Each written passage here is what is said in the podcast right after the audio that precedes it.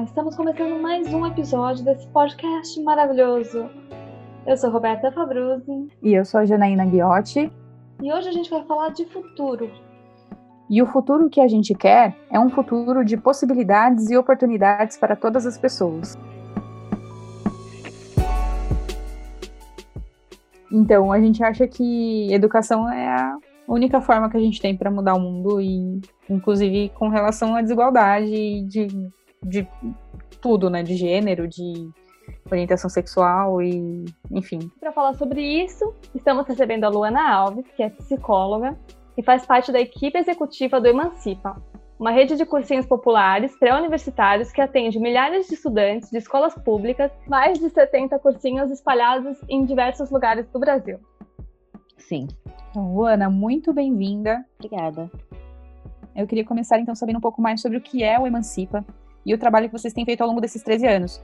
É, como é o, o, seu envolvimento com o projeto, como tudo isso aconteceu. Você pode contar pra gente? É, começando do Emancipa. São 13 anos, né? Então são 13 anos. Desses eu tô uma parte. É, eu, eu, posso falar de uma parte anterior do que eu sei, do que eu já ouvi, do que, é, do que pessoas anterior, anteriores a mim me falaram, e desde, é, desde 2016, 2017. O que eu sei do início, né, é que o Emancipa surgiu em 2007, a partir de, uma, de um grupo do cursinho da Poli. Não sei se vocês, devem ter ouvido falar, que é um cursinho pré-universitário também, voltado para estudantes de baixa renda, mas é, tinha a política de cobrar, né? Mesmo que um valor baixo, tinha a política de cobrar um valor. É, e aí teve um certo, digamos que, desentendimento, uma certa disputa mesmo sobre qual era o sentido do cursinho, e um grupo meio que rachou, né? É, e fundou o primeiro cursinho em Itapevi, que é o Chico Mendes, foi o primeiro cursinho da rede. É, o Chico Mendes, né, começou como um cursinho, ele é o mais antigo, e a partir daí foi se espalhando, né? E, a, e as pessoas que são do Emancipa, as lideranças do Emancipa, são pessoas também bastante politizadas, né? Então, é gente de coletivo político nacional. Então, a partir de, de Itapevi, em São Paulo, teve primeiros cursinhos no Rio Grande do Sul, no Rio de Janeiro, em outras cidades de São Paulo. Então, a ideia do Emancipa é o seu cursinho pré-universitário gratuito, né? É, com professores voluntários para jovens de periferia. Mas a nossa ideia não é ter a mesma lógica do cursinho comercial, né? A gente, claro, quer que os nossos alunos passem no vestibular, mas a gente não entende que o vestibular é a melhor maneira de filtrar quem pode estar na universidade. A gente acha que o vestibular é, é um filtro, uma barreira social e racial, que na verdade mantém uma estrutura de desigualdade. Então, a gente, é, a gente é um movimento, a gente chama de movimento social de educação popular, justamente porque a gente pensa que o nosso papel é usar a educação popular para promover emancipação. Isso passa pelos cursinhos, mas não só. Então, por exemplo, quando a gente está fazendo agora, nesse ano, a gente está com uma dificuldade que os cursinhos não estão, na prática, existindo, né, do ponto de vista presencial. É, tem online, tem conta online com os alunos, mas não é a mesma coisa que era antes. Então a gente está fazendo uma série de outras coisas. Então está fazendo curso online para professores universitários, curso para educadores sociais, está fazendo ação de solidariedade ativa, né? Então coisas que a gente entende que é parte da educação popular, né, para justamente atuar nos territórios. Então, a ideia da rede Emancipa é estar tá com os alunos, estar tá com os estudantes pela trajetória de entrada na universidade. É, e a nossa entrada na universidade para a gente não é qualquer entrada, então a gente não quer que os alunos entrem por entrar. A gente quer que eles entrem para disputar a universidade. Né? A gente tenta ao máximo possível disputar os nossos alunos para eles serem agentes de transformação da universidade. Então, a nossa ideia é ajudar eles a passar no vestibular, mas também questionar a estrutura excludente. E há 13 anos que a gente está nessa. 13 anos é, que a gente vai fundando cursinhos, que é, alguns acabam, alguns retomam, alguns anos que não tem condição de ter e depois volta. Mas, no geral, a gente tem crescido muito recentemente, né? É, a gente tem professores voluntários e, enfim, tem várias histórias aí da gente fazer as coisas de uma forma muito participativa, ao máximo possível, é, porque a nossa ideia, de fato, é estar com os alunos, é construir junto com eles. A, a, a ideia do Emancipa é que seja um cursinho emancipador no sentido é, de colocar para os nossos alunos que a gente é um movimento, que eles podem tomar parte disso. Né? Se, por exemplo, para dar um exemplo para vocês, boa parte dos nossos alunos, quer dizer, boa parte das coordenações atuais são formadas por ex-alunos, né? É, por exemplo, no, no, no cursinho que eu tô, eu tô coordenando o cursinho do Jaqueline, né? E uma das coordenadoras comigo é uma ex-aluna. Então, essa é uma coisa que acontece, nessa né? dinâmica, pra gente é ideal. E a, a, sua relação, é, como que você conheceu e, e, começou a se envolver? Eu entrei na USP em 2012, no curso de psicologia, né? Eu sou de Santos, sou natural de lá. Vim para São Paulo é, conheci é, o coletivo Juntos, que é um coletivo anticapitalista de juventude, é, que é parceiro da Rede Emancipa, né? É, e aí eu fui, comecei, e eu tinha uma amiga que era a Nayara, não sei se vocês conhecem. E a Nayara tá na Rede Emancipa desde 2014, como coordenadora do cursinho no Grajaú, que é o Vladimir Herzog. Então, eu, e ela era estudava história, né, porque eu estava psicologia na USP. É, e eu comecei a ir nas atividades do Emancipa, né? Então eu lembro que o dia que eu conheci foi em 2014, que eu conheci mesmo, que foi o Dia na USP. O Dia na USP é um evento do calendário anual da rede, em que a gente leva os alunos para passarem um dia no campus do Butantã, na Universidade de São Paulo. Apresenta os prédios, o que, que é o prédio da FUVEST, o que, que é o prédio da Prefeitura do Campus, o que, que é o prédio do CRUSP, né, o que, que é o prédio da SAS. É, então a gente vai mostrando coisas da universidade, né? E sempre é um esquema muito grande, porque a ideia é levar alunos dos vários cursinhos da região. É, então é, é coisa de ter mais de mil jovens ali num sábado. Então precisa de um esquema para ajudar, né? Para estar tá lá, para estar tá junto. E eu lembro que eu fui em 2014. Não conhecia direito a rede, né? Ela me chamou é, para ajudar, né? Para estar tá ali. Uh, enfim, no meio da coisa toda. E eu fiquei muito encantada, obviamente. Fiquei muito encantada em vê-los naquele espaço. É, eu, eu sou uma mulher negra que entrei num curso com 70 pessoas que tinha duas pessoas negras. No, isso no meu ano. No ano seguinte tinha zero, no ano seguinte tinha uma. É, então, eu vi aqueles alunos ali, é, eu vejo eles disputando, colocando a universidade como espaço que eles poderiam estar, né? Entendendo a estrutura universitária. É, e, e, por isso que a gente chama de pré-universitário. A nossa ideia não é só que eles entendam o vestibular, mas que eles entendam, entendam a universidade. Né? O que é o papel dela na sociedade, o que, que é permanência estudantil, o que, que é reitoria, o que, que é bolsa de permanência, o que, que é pesquisa. É, então, esse tipo de coisa que não é tão óbvio para a juventude, principalmente para a excluída, essa é a ideia do Emancipa, né? Então, o dia na USP cumpriu muito esse papel, de explicar o que que são, o que que é a estrutura universitária, né? É, e aí a nossa ideia é, era essa, né? E eu fui me encantei, aí fui me aproximando, ficava meio lá, meio cá. E a partir do fim de 2016, começo de 2017, eu fui morar no Grajaú, né? Por coisas da vida. Eu fui dividir casa com a Nayara e com mais um, um companheiro que é coordenador da Emancipa. É, e aí eu comecei a ir no sábado, no cursinho. Comecei a participar dos círculos, é, comecei a, a, entrar de fato ali no espaço de formação, comecei a apresentar projeto de saúde mental, em especial no ano passado, junto com eles depois que eu me formei. É, e aí, a partir do começo desse ano, também fundei um cursinho, junto com uma outra pessoa, no Jardim Jaqueline, extremo oeste de São Paulo.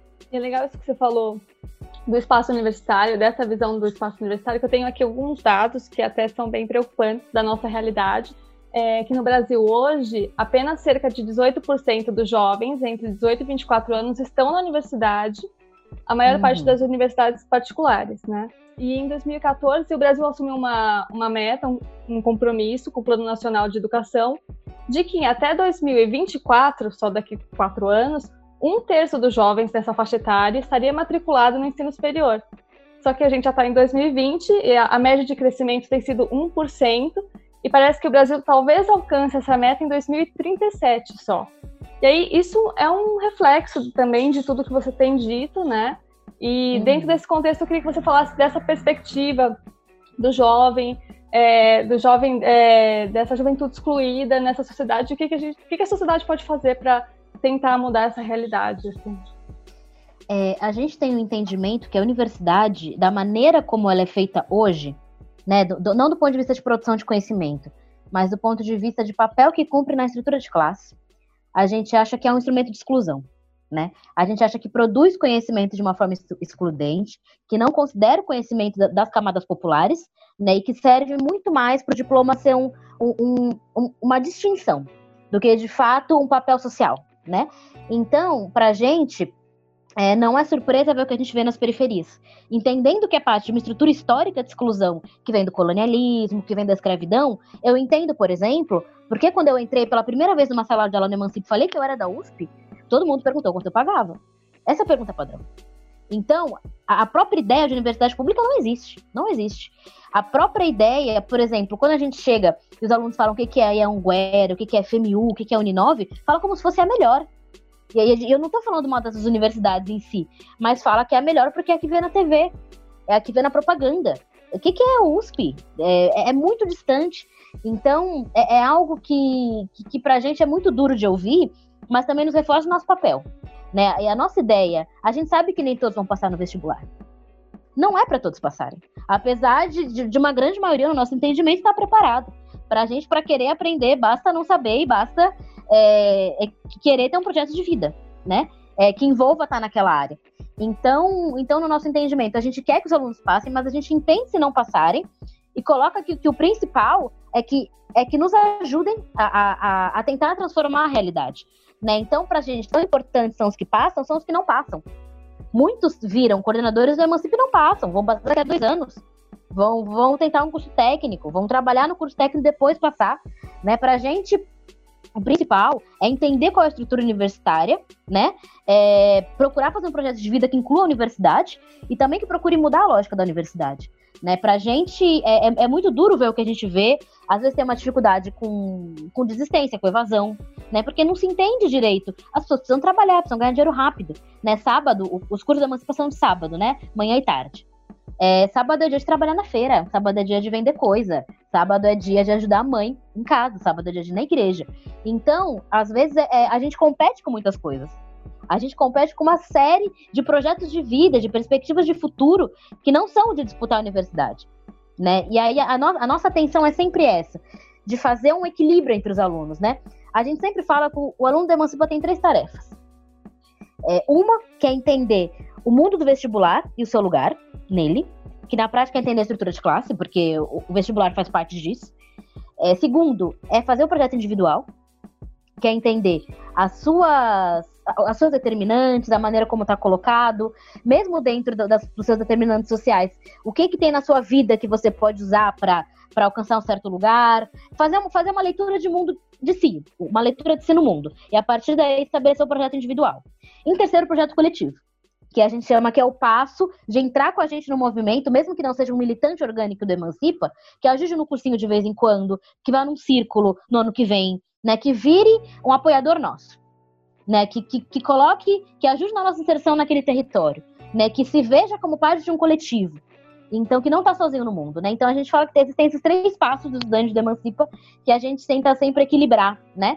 Porque é muito difícil também a gente falar para o estudante que, ah, é, se você não passar, não quer dizer que você não é inteligente. Esse discurso não, não alivia a pessoa que quer passar, né? É, mas também nos ajuda a dar um sentido mais geral, mais de todo, menos culpabilizante. Mostrar as oportunidades, né? Sim, mostrar as oportunidades. E também mostrar que também, às vezes, é um curso técnico. Às vezes, é, às vezes o projeto de vida é, inclui algum tipo de negócio. Às vezes o projeto de vida, isso não exclui o projeto coletivo. Isso não exclui que você vai querer mudar a lógica de conhecimento. A gente tem que pensar na sua realidade, como é que a gente pode ter uma lógica de conhecimento emancipadora. Né? Pode ser que não envolva a universidade. Pode ser que envolva, pode ser que envolva daqui a três anos o seu planejamento do projeto individual. É, então, o que a gente tenta fazer é fazer esse equilíbrio do projeto coletivo e do projeto individual. Que eu tenho, eu trabalho com TI já tem sete anos, nove anos, contar o tempo de web designer, e eu não sou formada. E eu tô como sênior na empresa onde eu trabalho, eu tenho um bom salário, sabe?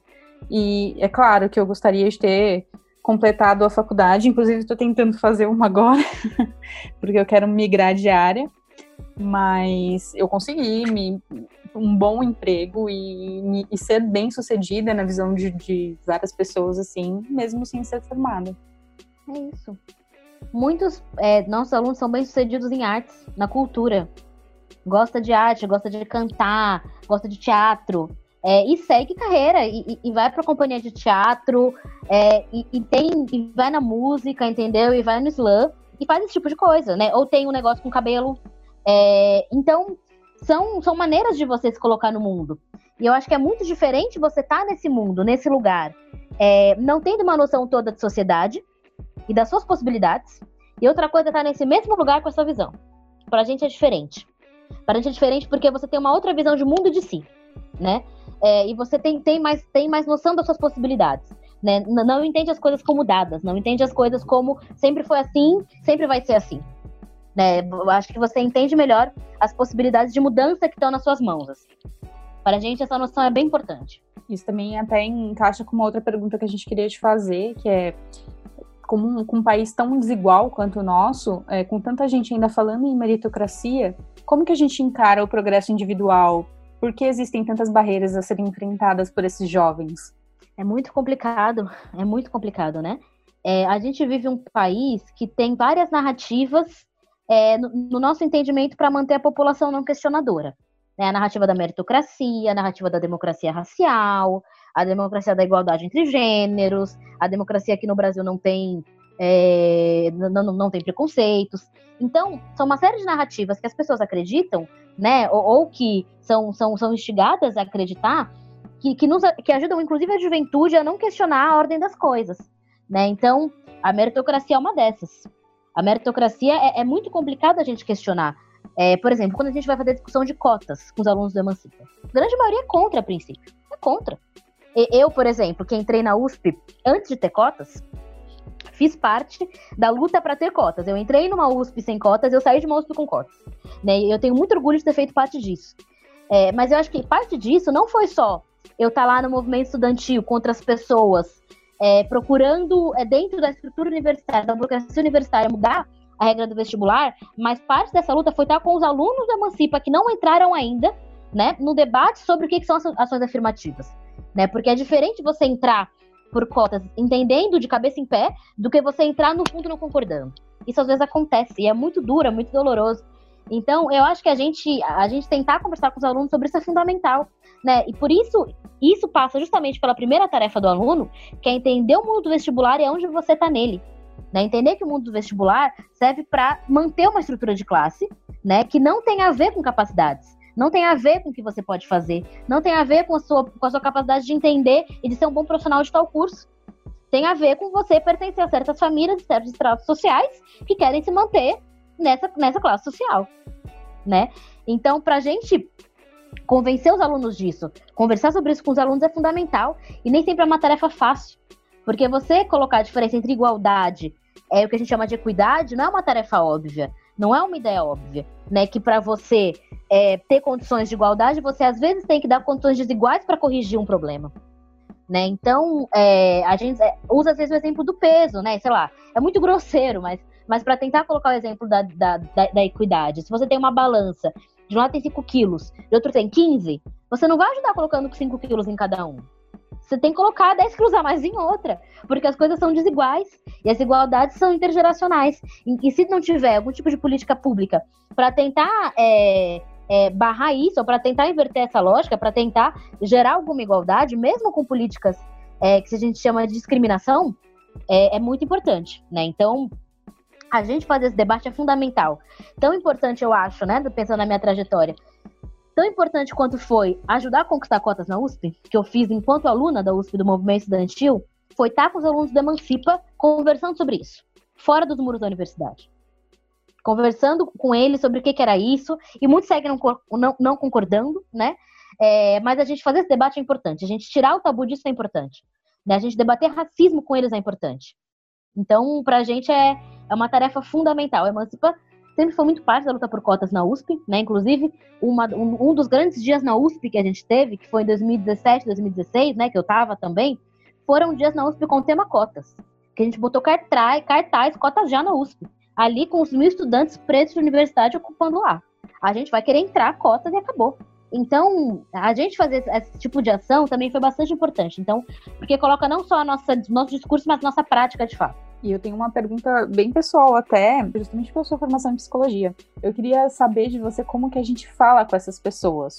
Porque, assim como a gente tem visto no nosso contexto político atual no país, é, às vezes é, é muito difícil a gente usar as palavras certas. Porque se eu vou falar de fascismo para uma pessoa, às vezes ela não entende o conceito do fascismo. Então, como que eu me comunico com as pessoas para que elas consigam entender a necessidade das cotas? Eu acho que o fundamental, eu sempre lembro do Paulo Freire nessa pergunta, né? Nesse tipo de questionamento. Quando a gente fala do levar em conta o conhecimento do aluno.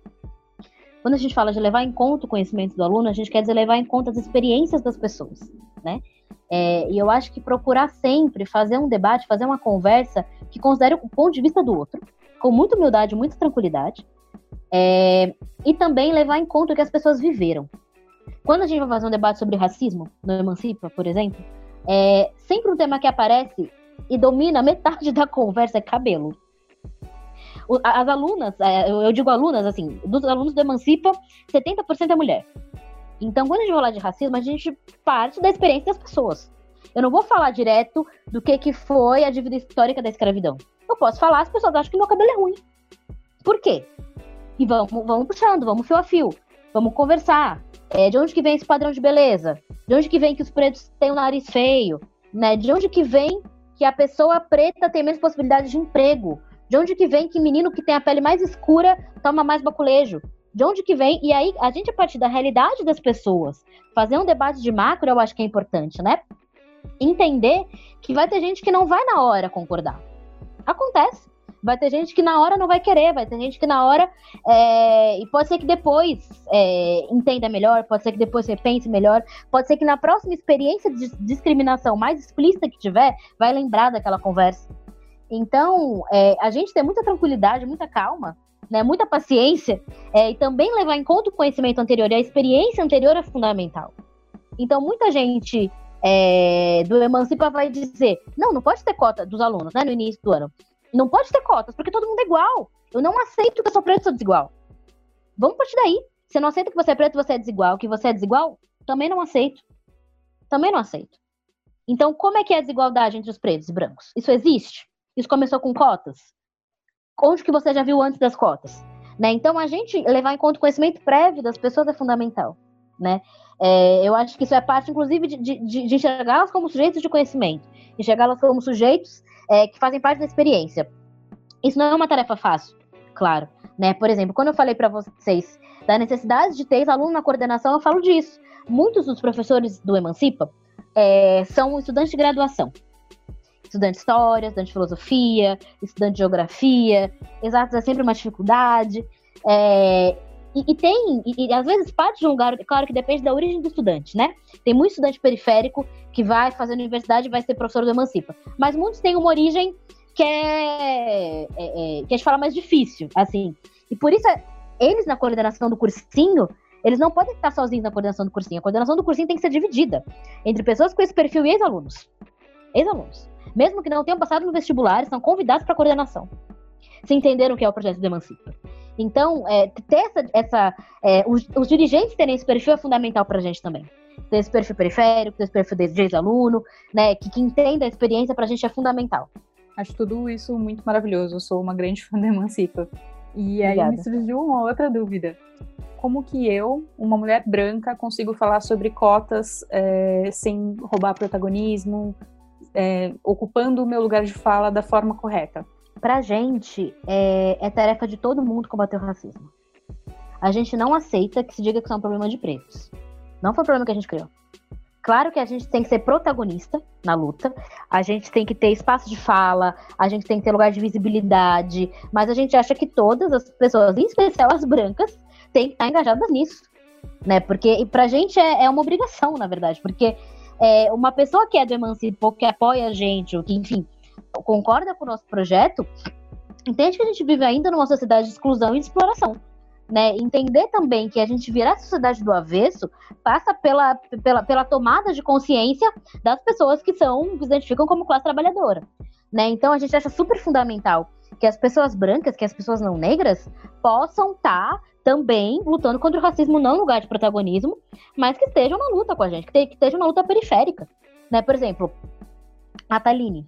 A Taline ela é branca. A Taline é uma das coordenadoras mais valorosas do Emancipa, que estava na fundação do Emancipa, que se formou, se formou como, como dirigente por pessoas negras. Né? Então, é, e, que, e que entendeu a lutar, aprendeu a lutar com pessoas negras e tem uma origem periférica.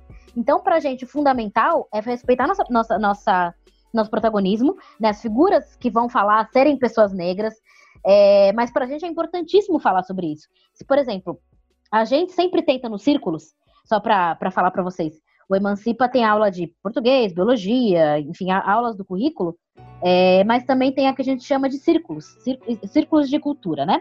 Que são espaços de discussão, seja de qualquer tema. Então, é um espaço como se fosse o círculo do Paulo Freire. É, inspirado nisso, na verdade. E um tema recorrente dos círculos é racismo, é padrão de estética, é cabelo, é violência policial. E a gente sempre tenta que uma pessoa negra da coordenação esteja nesses círculos. Se não tiver pessoa negra da coordenação, se não der para estar, tá, se não teve como naquele dia, a gente é contra cancelar. A gente não acha que tem que cancelar a discussão. A gente acha que as pessoas brancas têm que ter a sensibilidade de se colocar como rede emancipa e colocar os nossos posicionamentos como movimento. Né? Não, não, não colocando a experiência individual dela. Então, mesmo que não tenha nenhuma pessoa negra no espaço, a, a discussão tem que ser feita. Essa é a, nosso, a nossa linha geral. É, agora eu vou só mudar um pouquinho de assunto, porque você falou no começo do, desse momento que a gente está vivendo de pandemia, e aí imagino que seja um desafio imenso para vocês. Enorme. E aí eu queria entender como que vocês estão se adaptando, o que, que vocês têm feito ou, ou planejado fazer é, diante desse isolamento social. Então, isso é uma dificuldade enorme. Foi um sofrimento muito grande pra gente. É, a gente tinha todo um planejamento para esse ano, né? A gente ia ter pela primeira vez aulas inaugurais descentralizadas. Acho que a Jana já deve ter visto as nossas aulas inaugurais. Você já viu, Jana? Que era no vão do MASP. Já, é maravilhoso. Duas mil pessoas dentro do vão Três do MASP. mil, sim. Aí a gente ia fazer pela primeira vez no ano 30 aulas inaugurais nas periferias. Ia fazer, a gente ia cercar o centro, assim que a gente estava brincando. É, e aí não deu.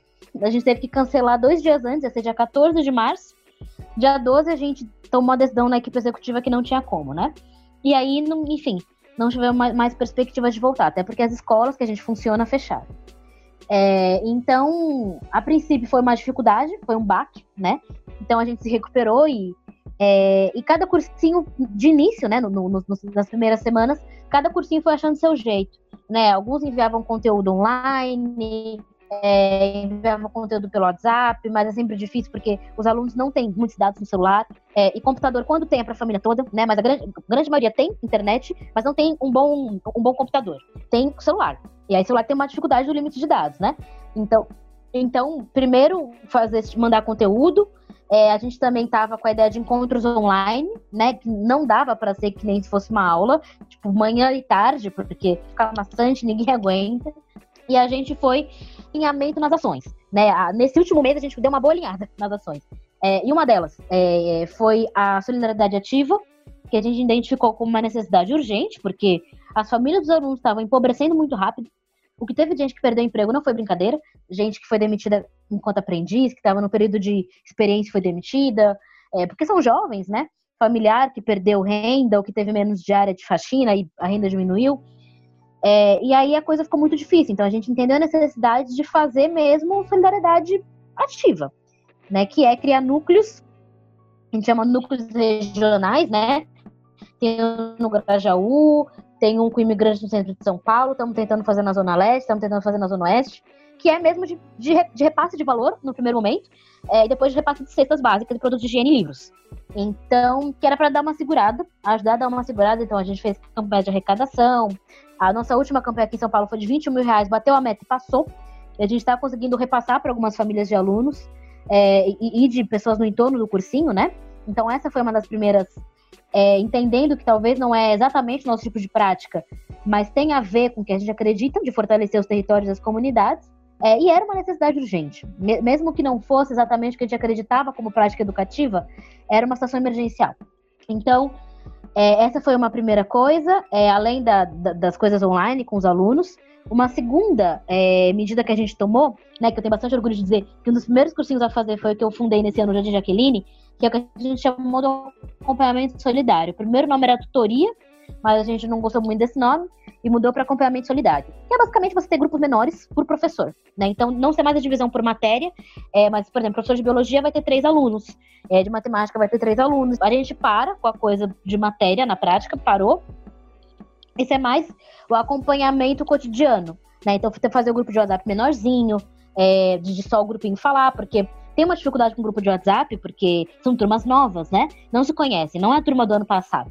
E aí não, não vai ficar falando no grupão. Então a gente viu que tinha que criar grupos menores com acompanhante solidário para cada um dos grupos de alunos, né? É, isso tem dado certo, tem funcionado em algum sentido. É, e também uma gr grande iniciativa, que no meu entendimento é a que mais teve alcance até esse momento, que são as formações que a gente tem para a rede como um todo, né? Para essa formação, que tem, tem uma formação especial é, que eu achei muito boa, que é a formação do Pandemia e Periferias, que foi tomada, é, levada a cabo pela Universidade Emancipa. Eu nem falei muito da Universidade Emancipa, que foi fundada em 2016, é uma frente de atuação nossa. É, que é o que eu falei para vocês, né? A nossa ideia não é só é, que os alunos entrem na universidade, mas é disputar a universidade. A Universidade Emancipa é um núcleo dentro do Emancipa de professores universitários. Professores universitários aliados, né, que vão em cursinho, é, que dão círculo, que ajudam a elaborar programa, é, que ajudam a elaborar aula, é, e são professores que têm uma visão de educação popular e que querem estar em movimentos sociais. E aí a gente juntou esses professores da Universidade Emancipa, muito encabeçados pela Daniela Mussi, professora da USP, da, da, da, da Departamento de Sociologia Política, e a gente montou um curso online, que a princípio era para os educadores, para os professores voluntários. Porque também é uma dificuldade manter a mobilização deles, porque são voluntários. Se, se, se concordam em fazer da aula voluntariamente de sábado, de repente não tem, é muito fácil você se afastar do movimento, se afastar da rede. Então a ideia era, com certificado, fazer esse curso online. E a coisa estourou né? A gente estava esperando 2 mil inscritos, a gente está com 17.500. e aí a gente foi fazendo, foi chamando gente é, e está conseguindo muita parceria com isso. Por exemplo, gente que não conhecia a gente, não conhecia a rede, que quer ajudar, que quer fundar cursinho ano que vem, é, que quer de alguma forma prestar algum tipo de apoio às famílias. Eu sou psicóloga, no domingo passado, eu fiz uma reunião com mais 40 psicólogos que a gente não conhecia. Que queriam que chegaram ao Emancipa exclusivamente pelo curso online e que querem ajudar. E a gente vai botar ele em contato com os cursinhos para ajudar no projeto individual. Então, são, são coisas que vão abrindo portas pra gente, assim, né? Então, basicamente é, retomando tudo, a solidariedade ativa, né? É, a ideia do acompanhamento solidário, e para isso a gente está está contando com a base aí que a gente está ganhando é, das pessoas que vêm dos cursos online e os cursos online, né? Que a gente conseguiu estourar aí dos, dos grupos que a gente já já mobiliza. Basicamente tem sido isso. É tudo muito incrível, como sempre. Estou muito feliz de ter conversado com Obrigada. você. É, quem tiver interessado em colaborar de alguma forma com o projeto, o que, que a pessoa tem que fazer? Ai, meu Deus. Agora não sei mais. Depois que a, que a campanha de vaquinha fechou, eu fico até pensando, ai. Gente, entrem no site da Rede Emancipa, redeemancipa.org.br, e clique lá em solidariedade, solidariedade Ativa, que vai ter as campanhas que estão abertas pelo Brasil. Porque a de São Paulo já fechou essa fase, mas tem outras de outros estados que estão abertas. É, eu também posso deixar o meu contato, pode 989558545, é, que, que pode, enfim, conversar. Pode mandar mensagem no Instagram da rede e dizendo de onde você é, pra gente colocar em algum núcleo, né? Porque a gente, a gente agora que não tá tendo mais só o cursinho, a gente não chama mais de tipo cursinho tal, cursinho Jaqueline. A gente quer fazer, tem o um cursinho ainda, mas a gente está tentando fazer em núcleos, né? Então a pessoa que é da Zona Leste, quer ajudar a gente, eu vou botar você em contato com a galera da Zona Leste. Né? Se você é de um estado que não tem emancipa, Bahia, por exemplo, Bahia não tem emancipa, e uma galera da Bahia se inscreveu no curso da pandemia e periferias, e a gente não sabia o que fazer.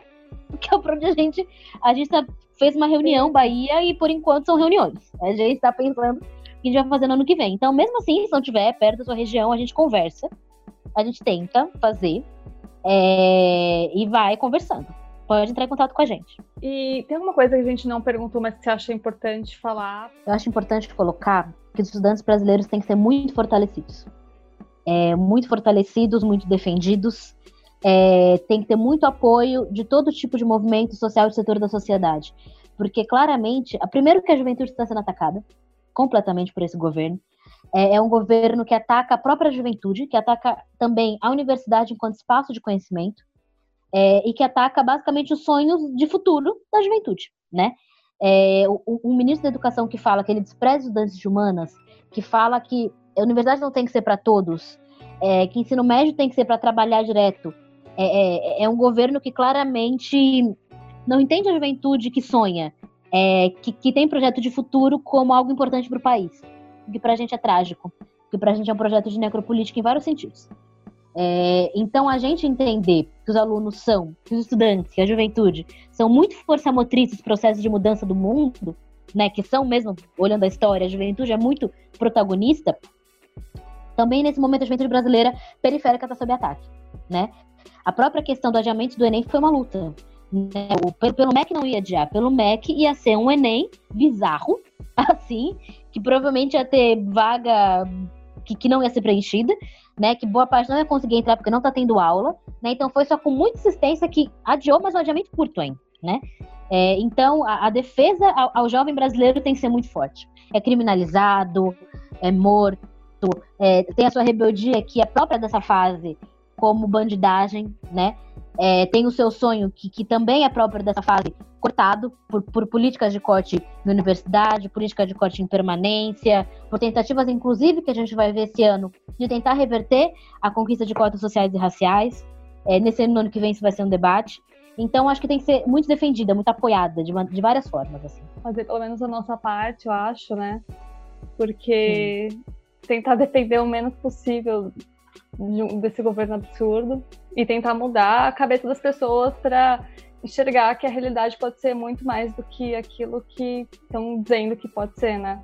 Mas Sim. é isso. Você quer deixar Sim. suas redes sociais? Você, você, você falou é, do site do Emancipa, tem mais alguma outra que faltou? Alguma coisa assim para conseguir? Tem, Pode ser as minhas e as do Emancipa. Eu sou Oi Luana Alves no Instagram é, e no Twitter. E é Rede Emancipa, só Rede Emancipa, no Instagram e no Twitter. Vocês vão achar centralizada, porque tem várias redes Emancipa, porque cada cursinho faz o seu. Tem cursinho que gosta de ter a sua página no Instagram, a sua página no Twitter, enfim, acontece. Mas tem uma unificada, é, que é o Rede Emancipa. Ah, legal. Se quiserem seguir outros cursinhos também, fica à vontade, é ótimo. Seguiremos todos, sigam também, sigam o Dona também. E adorei conversar com você, adorei te conhecer, Luana, de verdade. Também. Espero que a gente possa fazer outros podcasts futuramente sobre assuntos é, positivos, de repente, em relação a números melhores no Brasil. Vamos torcer! Foi um ótimo papo. Muito obrigada pela sua disponibilidade. A gente agradece de verdade pela sua participação e espero que a gente consiga contribuir para que uh, o projeto continue crescendo e seja cada vez melhor. Ah. Seremos sempre parceiras aí. Obrigada, gente. Eu que agradeço pelo convite Obrigada. de vocês. É, agradeço muito, espero que tenha ajudado. E, enfim, estamos disponíveis sempre. Muito obrigada. Beijo. Tchau, beijo. tchau.